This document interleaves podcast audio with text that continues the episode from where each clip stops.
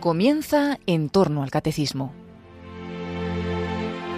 Como complemento a lo que el padre Luis Fernando de Prada está explicando sobre la Eucaristía en su programa del Catecismo de la Iglesia Católica, les estamos ofreciendo en varios sábados la reposición de varios programas de Dame de Beber que el padre José María Iraburu dedicó al sacramento del amor por excelencia.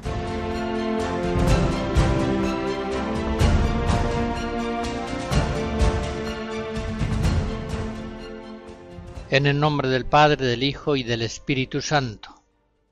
Sigo examinando la Santa Misa y entramos ahora a meditar en la liturgia de la palabra. Las lecturas, el Evangelio, la humilía, el credo, la oración de los fieles. Y comienzo pidiendo la ayuda de la Virgen María, la Madre del Verbo encarnado.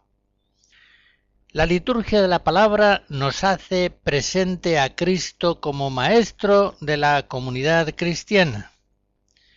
La Iglesia nos asegura en el Concilio Vaticano II, Sacrosantum Concilium VII, que Cristo está presente en su palabra, pues cuando se lee en la Iglesia la Sagrada Escritura es Él quien nos habla. Tomemos en serio estas palabras del concilio, que son palabras de la fe de la Iglesia. Hay una presencia real de Cristo en la liturgia de la palabra, por la cual escuchamos su voz con la misma veracidad, con la misma objetividad con que hace veinte siglos lo escucharon en Palestina. La ordenación general del misal romano nos dice que cuando se leen en la Iglesia las Sagradas Escrituras, Dios mismo habla a su pueblo y Cristo, presente en su palabra, anuncia el Evangelio. Por eso, las lecturas de la palabra de Dios que proporcionan a la liturgia un elemento de la mayor importancia deben ser escuchadas por todos con veneración. Y sigue diciendo la ordenación general. En las lecturas que luego desarrolla la homilía, Dios habla a su pueblo, le descubre el misterio de la redención y salvación, y le ofrece el alimento espiritual. Y el mismo Cristo por su palabra se hace presente en medio de los fieles. Esta palabra divina la hace suya el pueblo, con los cantos y muestra su adhesión a ella con la profesión de la fe, con el credo. Y una vez alimentado con ella, en la oración universal hace súplicas por las necesidades de la Iglesia entera y por la salvación de todo el mundo.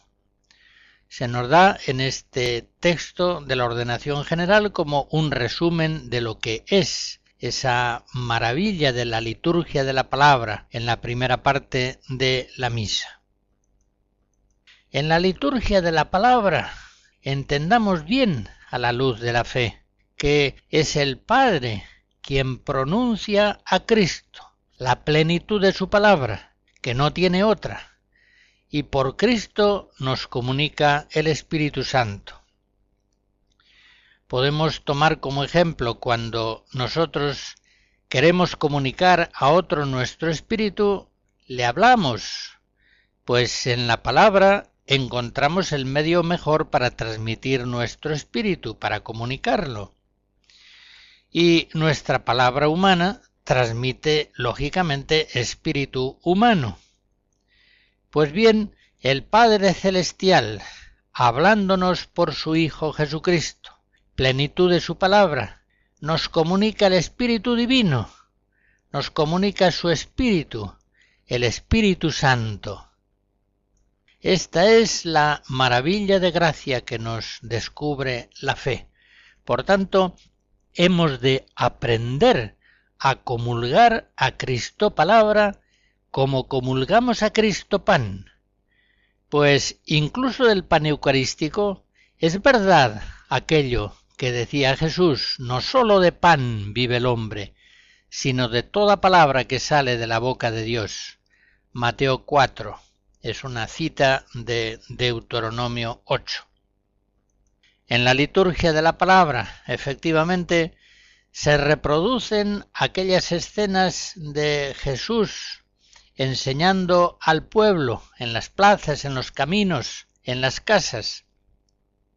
Asistimos de nuevo, por ejemplo, a aquella escena en la sinagoga de Nazaret, cuando Cristo, nos cuenta Lucas 4, se levantó para hacer la lectura, la lectura de un texto de Isaías, y al terminar, cerrando el libro, se sentó.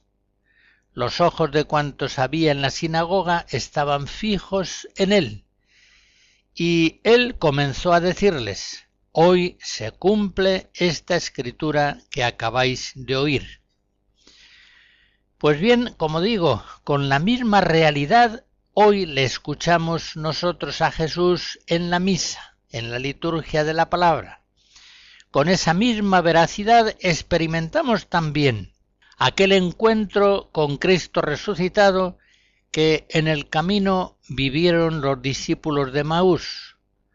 Recuerdan aquello de Lucas 24, se decían uno al otro, no ardían nuestros corazones dentro de nosotros, mientras en el camino nos hablaba y nos declaraba las escrituras. También debe arder nuestro corazón cuando en la liturgia de la palabra, en la misa, escuchamos a Cristo Maestro, que nos sigue hablando y enseñando. Si, gracias a Dios, creemos en la realidad de la presencia de Cristo en el pan consagrado, también por gracia de Dios hemos de creer en la realidad de la presencia de Cristo cuando nos habla en la liturgia. Recordemos aquí aquello que nos decía Pablo VI en la encíclica Mysterium Fidei, que la presencia eucarística es una presencia que se llama real, pero no por exclusión, como si las otras modalidades de la presencia de Cristo no fueran reales, sino que se dice una presencia real por antonomasia, ya que es una presencia substancial.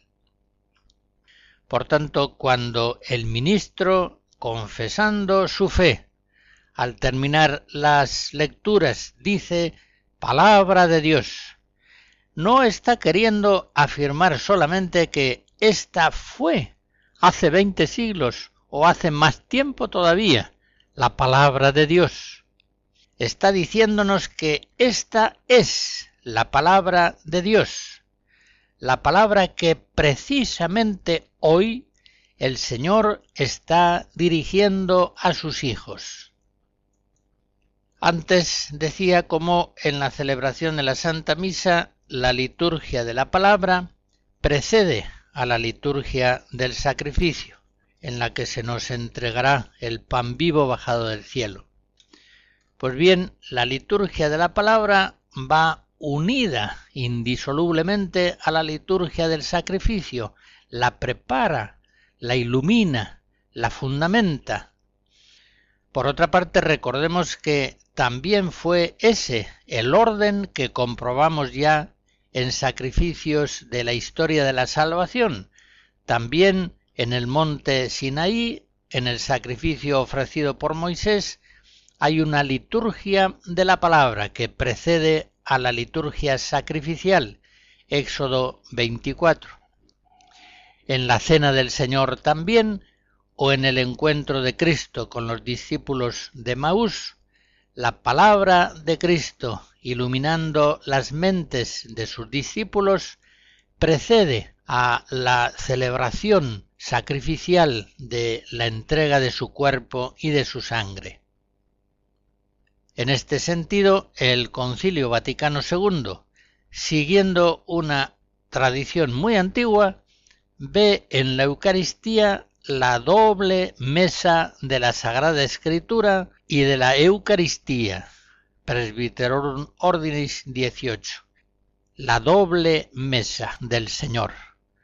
En efecto, desde el ambón Cristo se nos comunica como palabra y así nos vivifica. y desde el altar Cristo se nos comunica como pan, como pan vivo, vivificante, bajado del cielo. Y de este modo el Padre, tanto por la palabra divina como por el pan de vida, es decir, por su Hijo Jesucristo, nos vivifica en la Eucaristía, nos comunica el Espíritu Santo. San Agustín refiriéndose no sólo a las lecturas sagradas, sino también incluso a la predicación. El que a vosotros oye, a mí me oye. Lucas 10. Decía que toda la solicitud que observamos cuando nos administran el cuerpo de Cristo, para que ninguna partícula caiga en tierra de nuestras manos.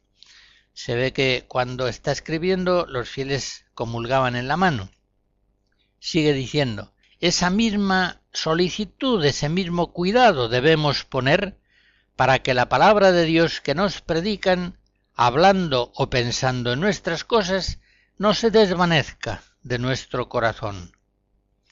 No tendrá menor pecado aquel que oye negligentemente la palabra de Dios que aquel que por negligencia deja caer en tierra el cuerpo de Cristo.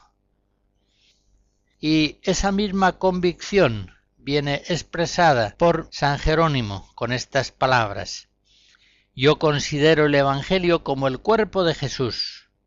Cuando él dice, quien come mi carne y bebe mi sangre, esas son palabras que pueden entenderse de la Eucaristía, pero también ciertamente son las escrituras, verdadero cuerpo y sangre de Cristo de Juan Sebastián Bach seguimos escuchando Kyries y Gloria de otra de sus misas.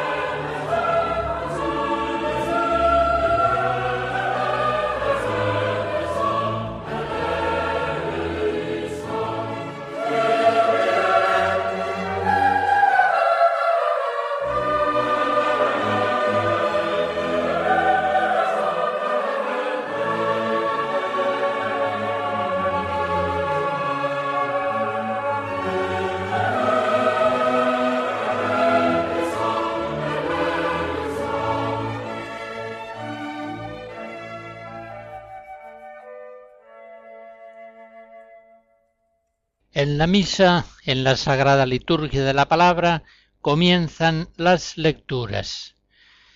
El Vaticano II, en la Dei Verbum 21, nos dice que la Iglesia siempre ha venerado la Sagrada Escritura como lo ha hecho con el cuerpo de Cristo.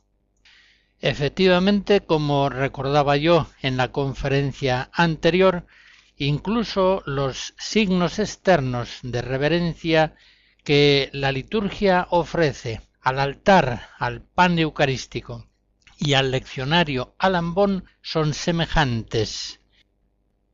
En aquella ocasión recordaba yo cómo la Iglesia dispone que en lo posible el ambón sea fijo, no solamente un facistol portátil. Y parece también que no es apropiado confiar las lecturas litúrgicas de la palabra a niños o a personas que leen con dificultad. Si en algún caso esto puede ser conveniente, normalmente al menos no es lo adecuado para simbolizar la presencia real de Cristo, que en la liturgia de la palabra habla a su pueblo. Y desde luego la tradición de la Iglesia hasta hoy ha entendido siempre el oficio del lector como un auténtico ministerio litúrgico, Sacrosantum Concilium 29. La majestad de la lectura de la palabra divina al pueblo aparece, por ejemplo, muy bien expresada en el libro de Nehemías capítulo octavo. Allá se dice que sobre un estrado de madera Esdras abrió el libro, viéndolo todos, y todo el pueblo estaba atento leía el libro de la ley de Dios clara y distintamente, entendiendo el pueblo lo que se le leía. Otro ejemplo significativo lo podemos tomar de una carta de San Cipriano, obispo de Cartago en el siglo III, en la que explica por qué ha elegido para el oficio de lector a un hermano llamado Aurelio, que había sido un mártir sobreviviente a los tormentos. Según comunica en la carta a los fieles, el obispo le confiere el oficio de lector, ya que nada cuadra mejor a la voz que ha hecho tan gloriosa confesión de Dios que resonar ahora en la lectura pública de la Divina Escritura. Después de las sublimes palabras que se pronunciaron, se refiere al martirio, para dar testimonio de Cristo, es propio leer el Evangelio de Cristo por el que se hacen los mártires y subir al ambón después de haber subido al potro. En éste quedó expuesto a la vista de la muchedumbre de los paganos. Aquí debe estarlo a la vista de los hermanos.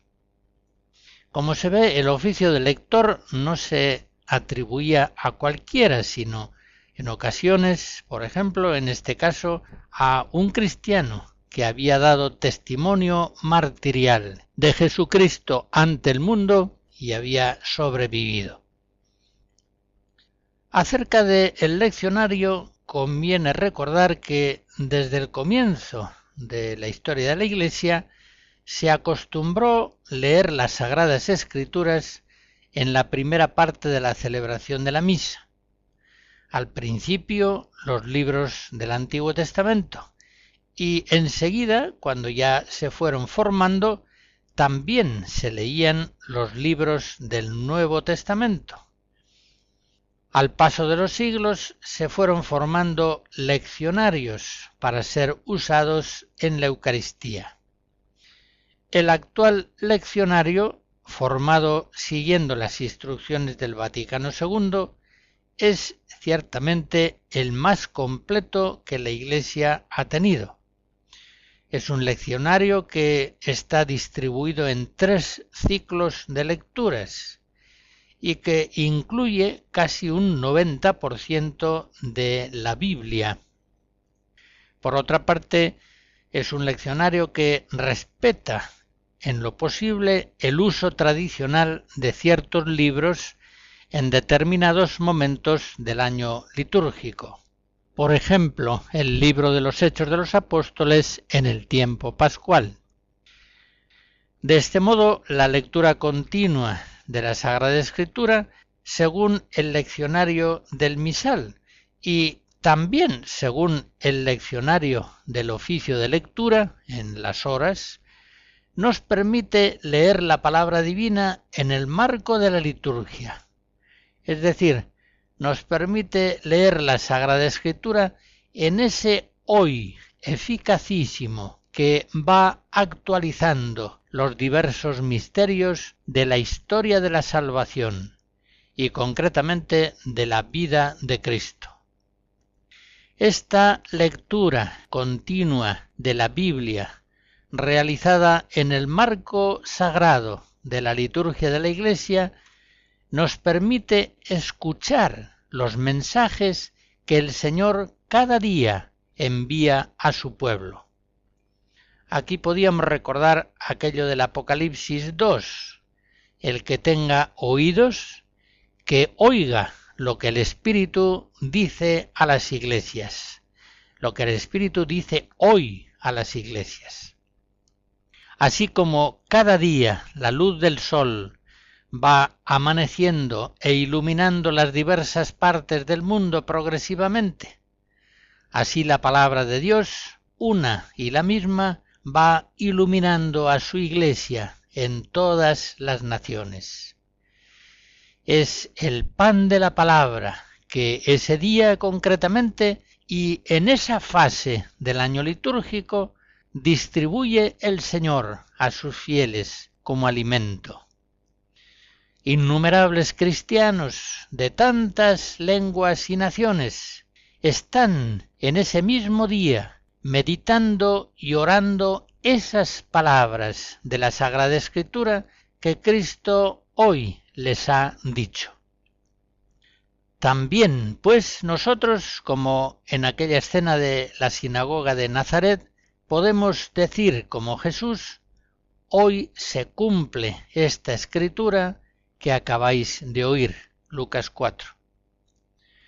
Por otra parte, como se dice en un documento litúrgico que establece el orden de las lecturas, en la presente ordenación de las lecturas, los textos del Antiguo Testamento están seleccionados principalmente por su congruencia con los del Nuevo Testamento, en especial del Evangelio que se leen en la misa.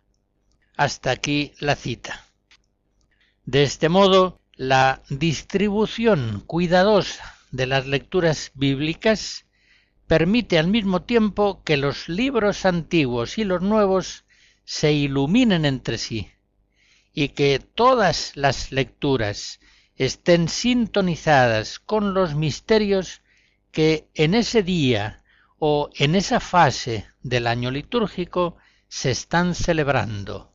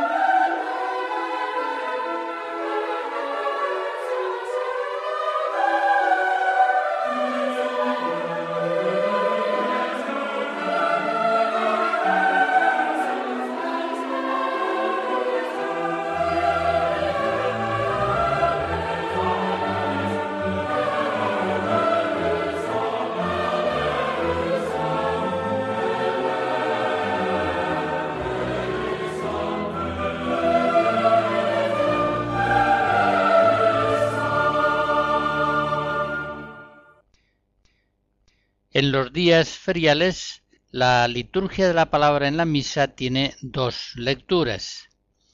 Pero cuando los domingos y otros días señalados tiene tres, estas, como se dice en una expresión ya muy antigua, corresponden a el profeta, el apóstol y el evangelista. El profeta significa los libros del Antiguo Testamento y en esa lectura se enciende una luz que irá creciendo hasta llegar al Evangelio. Como se dice al comienzo de la carta a los Hebreos, muchas veces y en muchas maneras habló Dios en otro tiempo a nuestros padres por ministerio de los profetas.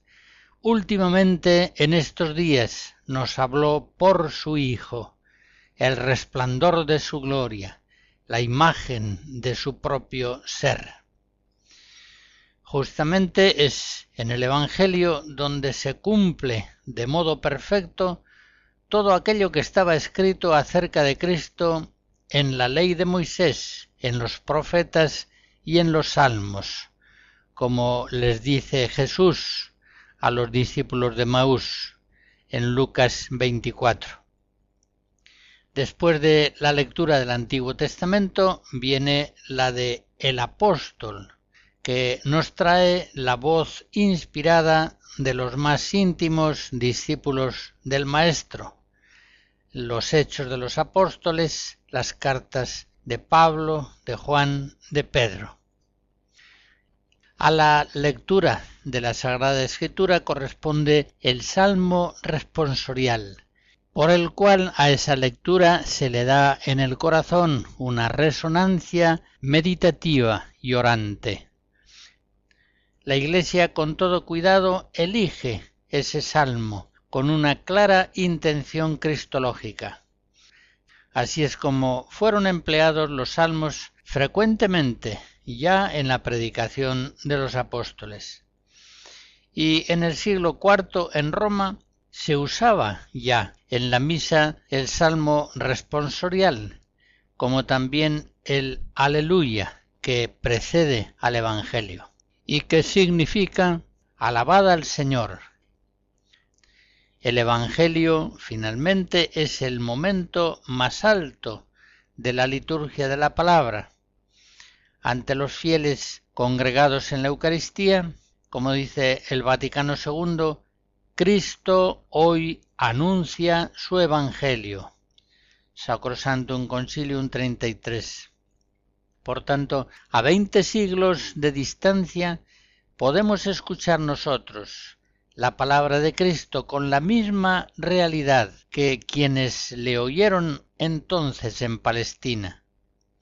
Aunque ahora ciertamente escuchamos la palabra de Cristo con más luz, con más ayuda del Espíritu Santo.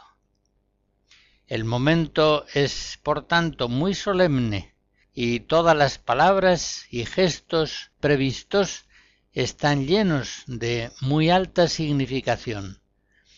En la ordenación general del misal romano leemos que mientras se entone el aleluya u otro canto, el sacerdote, si se emplea el incienso, lo pone en el incensario.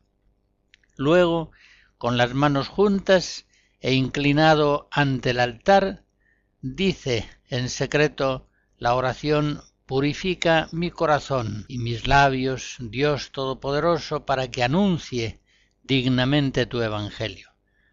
Después toma el libro de los Evangelios y, precedido por los ministros, que pueden llevar el incienso y los candeleros, se acerca al ambón. Llegado al ambón, el sacerdote abre el libro y dice, el Señor esté con vosotros. Y enseguida lectura del Santo Evangelio, haciendo la cruz sobre el libro con el pulgar y luego sobre su propia frente, boca y pecho. Después, si se utiliza el incienso, inciensa el libro. Y enseguida de la aclamación del pueblo, Gloria a ti, Señor, proclama el Evangelio y una vez terminada la lectura, besa el libro, diciendo en secreto, las palabras del Evangelio borren nuestros pecados. Después de la lectura del Evangelio, se hace la aclamación del pueblo. Gloria a ti, Señor Jesús. Hasta aquí las instrucciones de la ordenación general. La homilía que sigue a las lecturas de la escritura ya se hacía en la sinagoga. Recuerden aquella escena, por ejemplo, de Jesús en la sinagoga de Nazaret en un sábado, Lucas 4, cuando él glosa un texto de Isaías. Y en la iglesia desde el principio la homilía se practicó también en la liturgia de la Eucaristía en la primera apología de San Justino, hacia el año 153, Al hacer una descripción de la celebración eucarística, se hace alusión a esta predicación de aquel que preside la Santa Misa. La homilía está reservada al sacerdote o al diácono y ha de hacerse o bien desde la sede o bien en el ambón. Es sin duda la homilía el momento más alto en el ministerio de la predicación apostólica y en ella se cumple especialmente aquella palabra del Señor, el que a vosotros oye, a mí me oye. Lucas 10. La ordenación general dice que la homilía es parte de la liturgia y muy recomendada, pues es necesaria para alimentar la vida cristiana. Conviene que la homilía sea una explicación o de algún aspecto particular de las lecturas de la Sagrada Escritura o de otro texto del ordinario de la misa o del propio del día, teniendo siempre presente el misterio que se celebra y las particulares necesidades de los oyentes.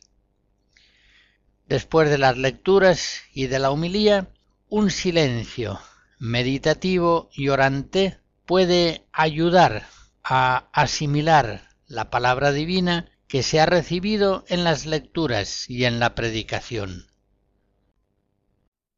Whoa!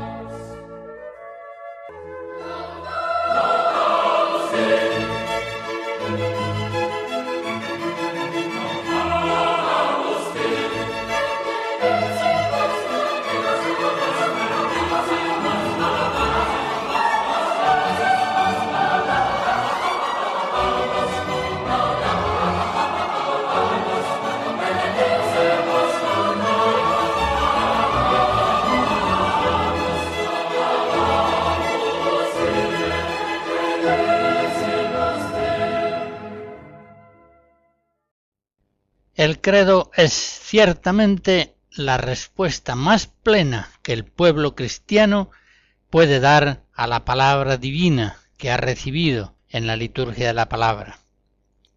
El credo, al mismo tiempo que una profesión de fe, es una grandiosa oración. Y como oración ha venido usándose fuera de la liturgia en la piedad tradicional cristiana. El credo comienza confesando al Dios único, Padre Creador del cielo y de la tierra, de todo lo visible y lo invisible. Y luego se extiende en la contemplación del misterio de Jesucristo, Hijo único de Dios, nacido del Padre antes de todos los siglos, Conviene señalar que las normas litúrgicas prescriben inclinarse cuando llegan esas palabras santas de la Encarnación, y por obra del Espíritu Santo se encarnó de María la Virgen y se hizo hombre. Una vez confesada la fe en el Padre Celestial y en su enviado, su Hijo Jesucristo, la Iglesia profesa su fe en el Espíritu Santo, Señor y vivificador, y termina afirmando la fe en el misterio de la Iglesia y en la resurrección de los muertos. El credo, como es sabido, puede rezarse en su forma breve, que es el símbolo apostólico del siglo III o IV, o bien en la fórmula más desarrollada que se produjo en los concilios de Nicea y de Constantinopla en el siglo IV. Por último, la liturgia de la palabra termina con la oración de los fieles, que también es llamada oración universal. El sacerdote que preside inicia y concluye esta oración, ya sea en el ambón o desde la sede. San Pablo ordenaba ya que se hicieran oraciones por todos los hombres, y concretamente por aquellos que gobiernan, pues Dios nuestro Salvador quiere que todos los hombres se salven y vengan al conocimiento de la verdad. Primera Timoteo 2. San Justino, en su primera apología, que hace un momento recordaba, describe en la Eucaristía plegarias comunes que con fervor hacemos por nosotros, por nuestros hermanos y por todos los demás que se encuentran en cualquier lugar. La ordenación general dice que en la oración universal u oración de los fieles, el pueblo, ejercitando su oficio sacerdotal, ruega por todos los hombres. Conviene que esta oración se haga normalmente en las misas a las que asiste el pueblo, de modo que se eleven súplicas por la Santa Iglesia, por los gobernantes, por los que sufren algunas necesidades y por todos los hombres y por la salvación de todo el mundo. Al hacer la oración de los fieles hemos de ser muy conscientes de que la Eucaristía, la sangre de Cristo, se ofrece por los cristianos y por todos los hombres para el perdón de los pecados.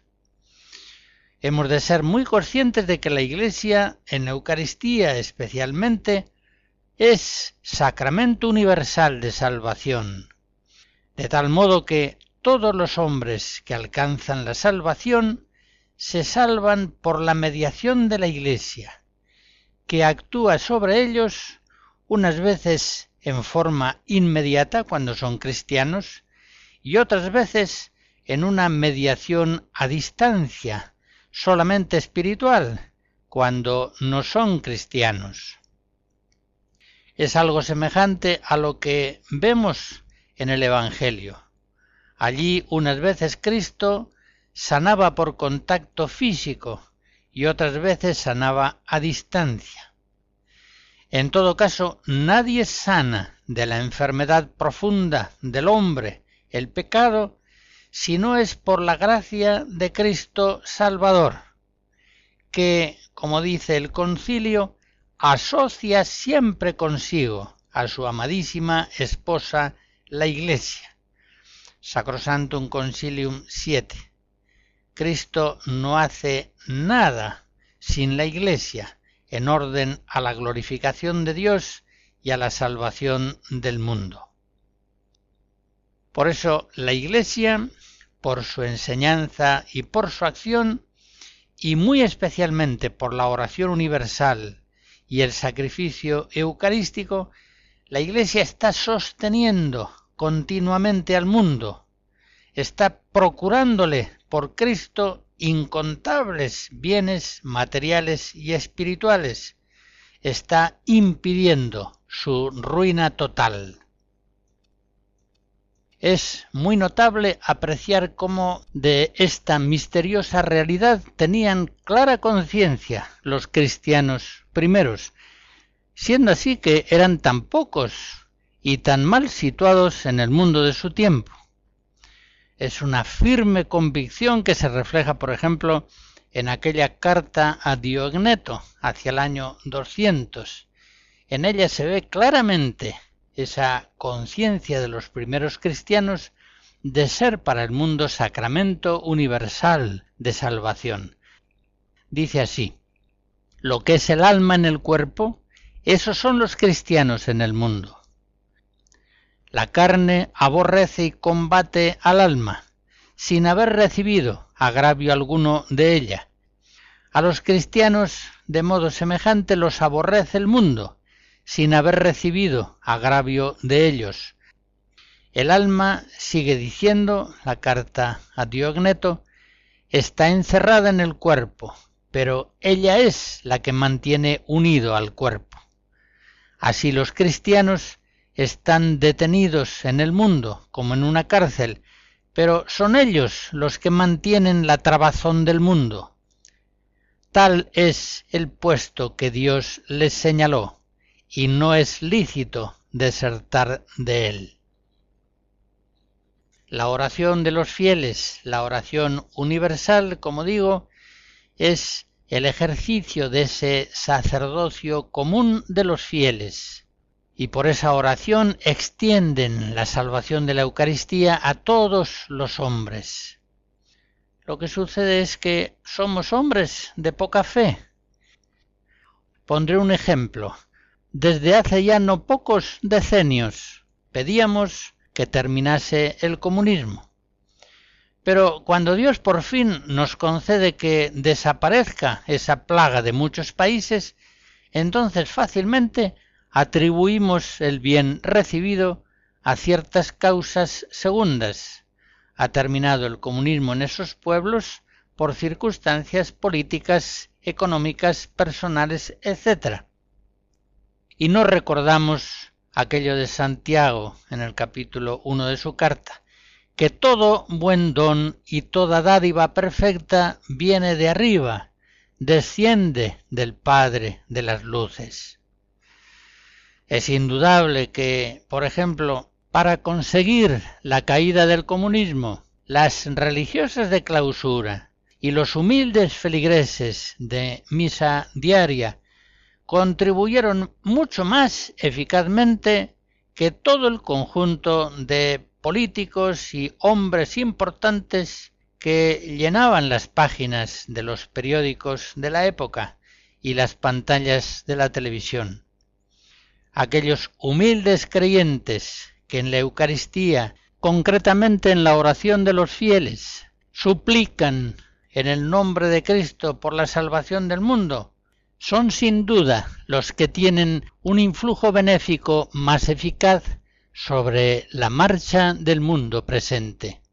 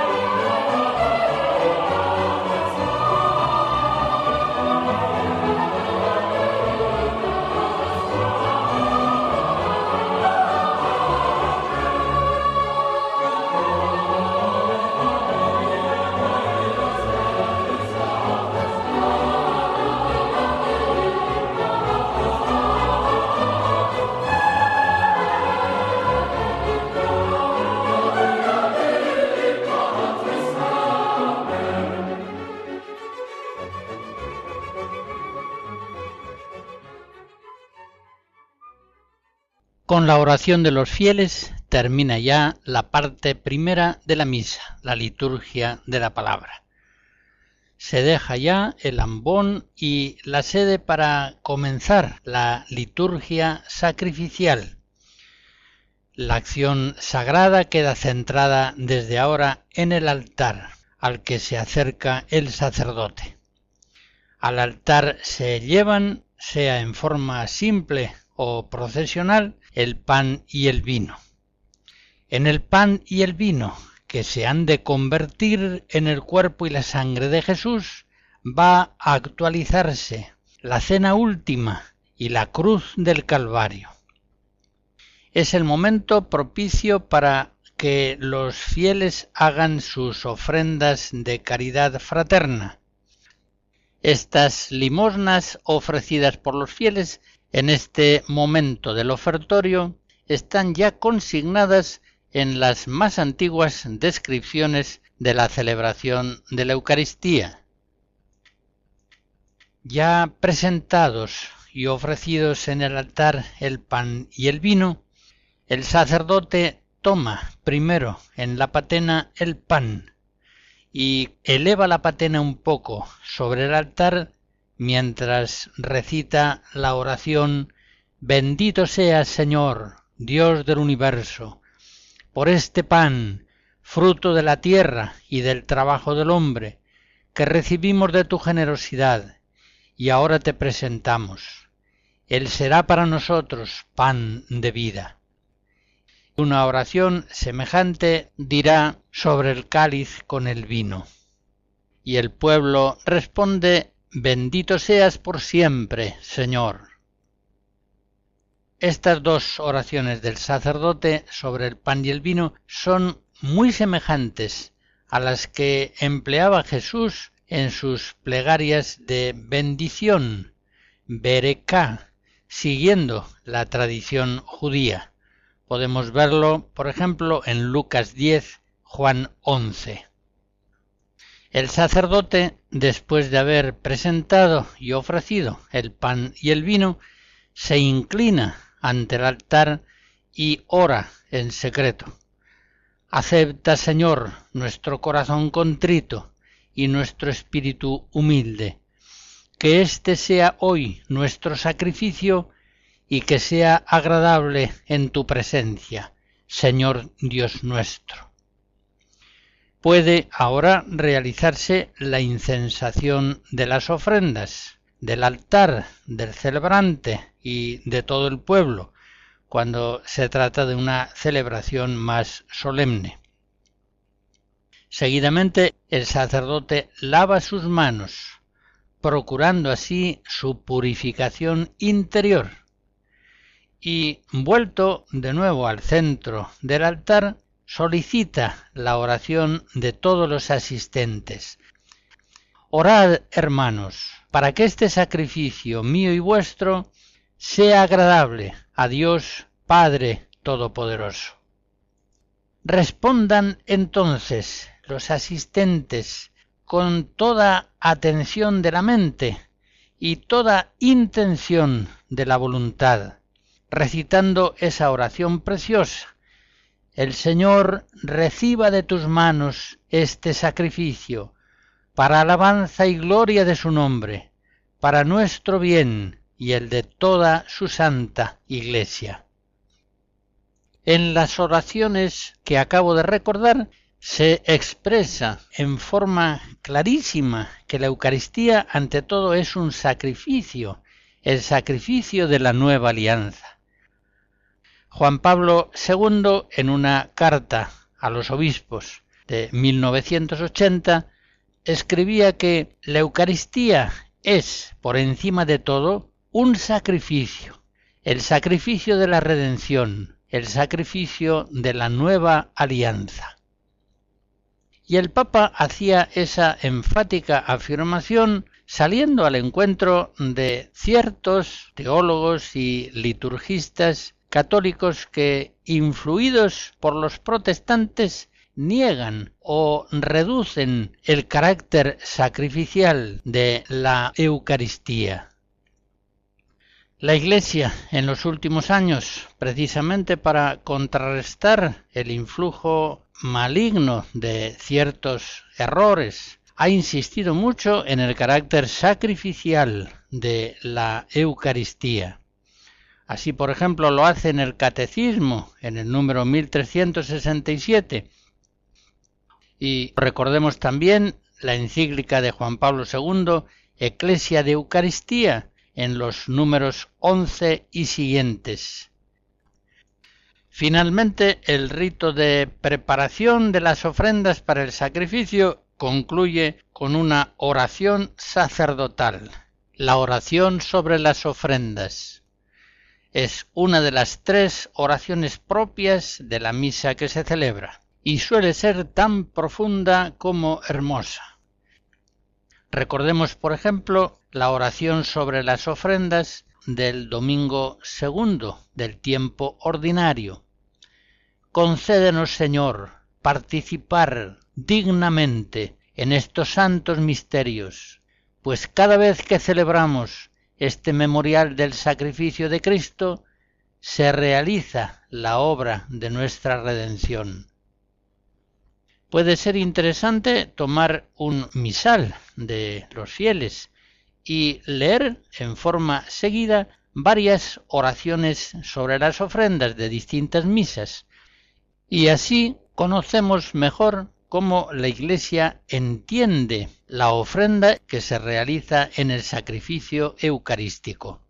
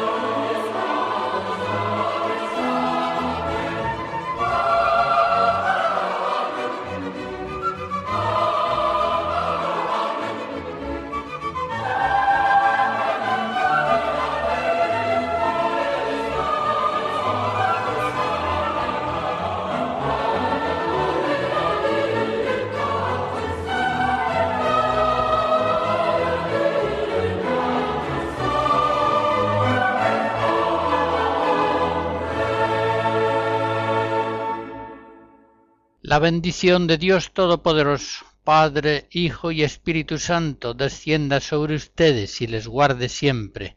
Amén.